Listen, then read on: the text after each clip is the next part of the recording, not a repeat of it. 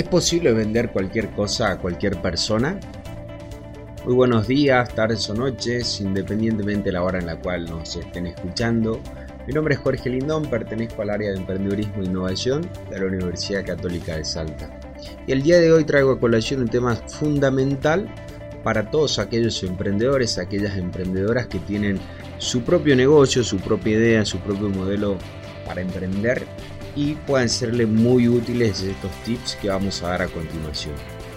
Hay una frase muy contundente que puede ser un poco cierta y algunos que otros estén en contra es si no sabes vender es mejor que no emprendas.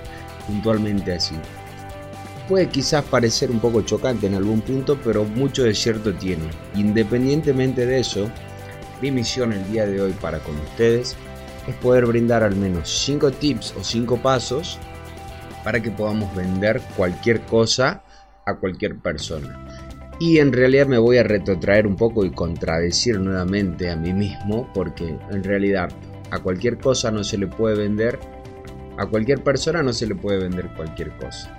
Partiendo del punto número uno, y es fundamental que nosotros primero podamos entender en profundidad cuál es nuestro servicio, cuál es nuestro producto, de qué está hecho, cuáles son las características, que podamos defenderlo de principio a fin y responder cualquier consulta que se nos haga a partir de eso. Conocerse a uno mismo. Segundo punto, y acá se pone un poco más interesante la cuestión, y yo siempre le llamo es hacer la tarea. Sun Tzu nos decía en aquel entonces, conoce al enemigo tanto como a ti mismo y no temerás 100 años. No, perdón, y no temerás ni en 100 batallas. Justamente de eso se trata el punto 2, entender cuáles son los problemas, cuáles son los dolores, cuáles podrían llegar a ser las necesidades de nuestros prospectos.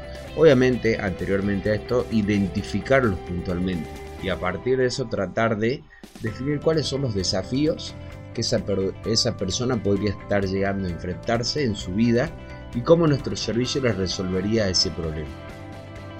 Tercer paso, y esto es fundamental, por practicar un pitch de ventas, ya sea escribirlo, comentárselo a la familia, a los amigos, a otros emprendedores.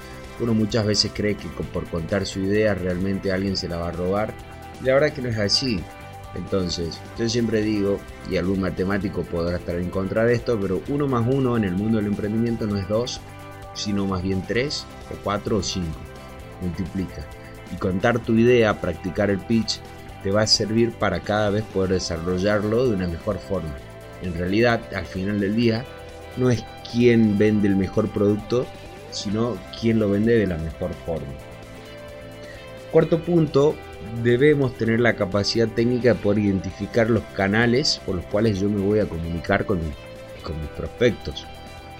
Hay un claro ejemplo acá que nunca en la vida nosotros veremos una publicidad de un Lamborghini en la televisión ¿Por qué? Porque justamente el, digamos, cliente final que apelan esta empresa mega multimillonaria no pasa tiempo mirando televisión, sí en algunos eventos mucho más importantes de categoría. Ellos supieron entender cuál es el canal por el cual es más eficiente o más probable que puedan llegar a su público final y van a partir de eso cuál es nuestro público, cómo piensa, cuáles son sus desafíos y sobre todo dónde pasa la mayor cantidad del tiempo. Es en Instagram, es leyendo su casilla de mail, es, no sé, en algunos eventos, desayunos de trabajo y demás. Por último, este, y este es un consejo un poco más, si se quiere, tradicional, este, ser cara rota, como decimos acá en el norte, es tener la actitud, animarse, atreverse a dar ese paso, a contar su idea, a hablar un prospecto, a comunicarla.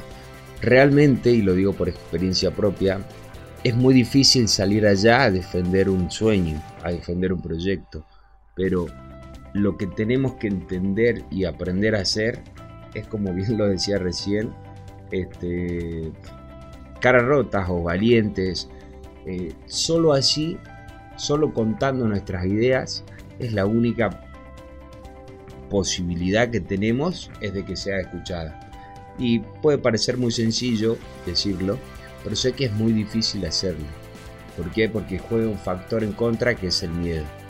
Entonces, para terminar este podcast, quisiera citar a uno de mis grandes estrategas favoritos de toda la historia, Alejandro Magno, que decía, no hay nada imposible para aquel que lo intenta.